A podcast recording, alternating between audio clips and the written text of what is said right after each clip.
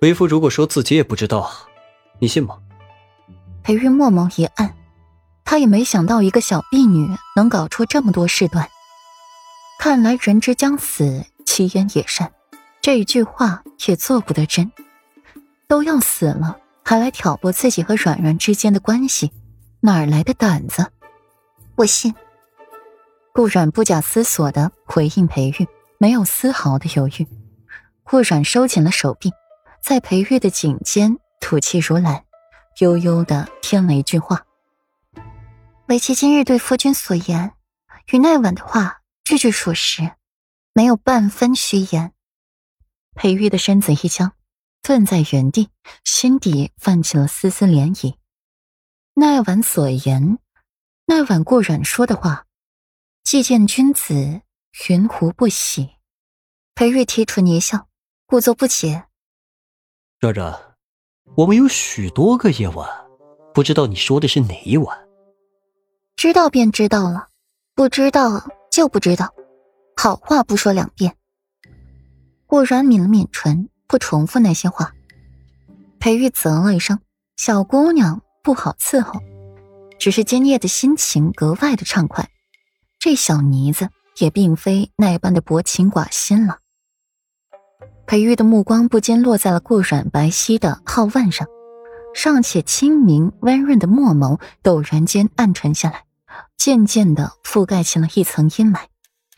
顾软趴在了裴玉背上。瞧不见他眼底的变化，只是气氛莫名的安静了。夫君，先说好了，你已经原谅我了，不可以再生我的气了。今早裴玉一怒，顾软的心肝都在发颤。见惯了他温润如玉家公子的模样，突然发怒，顾软倒是有些不适应了。尤其是他一口一个本世子的，叫顾软的心底膈应的慌。为夫不在家这几日，你经常往太师府跑，找戚子安。裴玉巧妙的转了话题，找妻子安就会遇到顾云锦。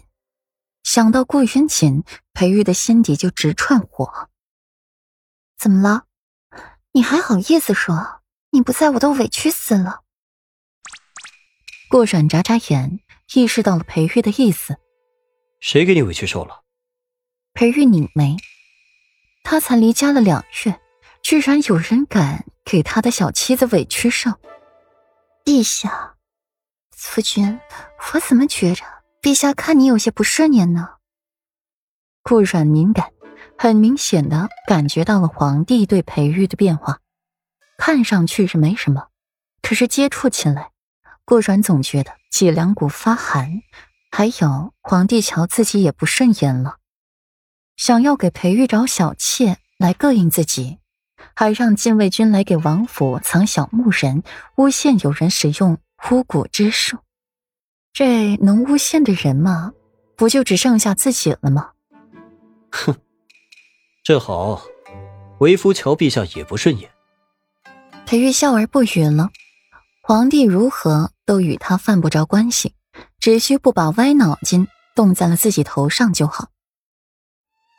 夫君，你可真是嚣张！顾然喟叹一声。敢说看皇帝不顺眼的，普天之下也没几人了。裴王府与太师府毗邻而居。裴玉背着顾然，没走多久便到了。在门口，顾然问：“夫君，为妻重吗？”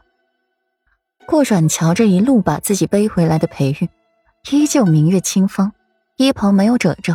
连根头发丝儿都没乱，气息也依旧平稳，完全看不出来像是背着人走过了一大段路的样子。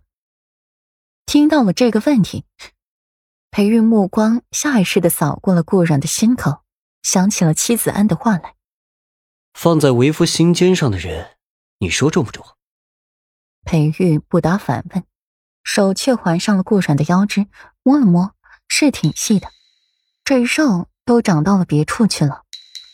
两人没玩闹一会儿，墨尘带着满身的寒气而来，看看裴玉，又看看顾软，约是有话要说。你们先说事，我先回去。裴玉抬手摸摸顾软的脑袋，嗓音低柔：“早些休息，不用等我。听了裴玉的嘱咐，顾阮敷衍的点点头，转身往里走。顾阮转身的那一刻，裴玉的墨眸刹那间晦暗下来，转身走了另一条路，领着墨尘去了书房。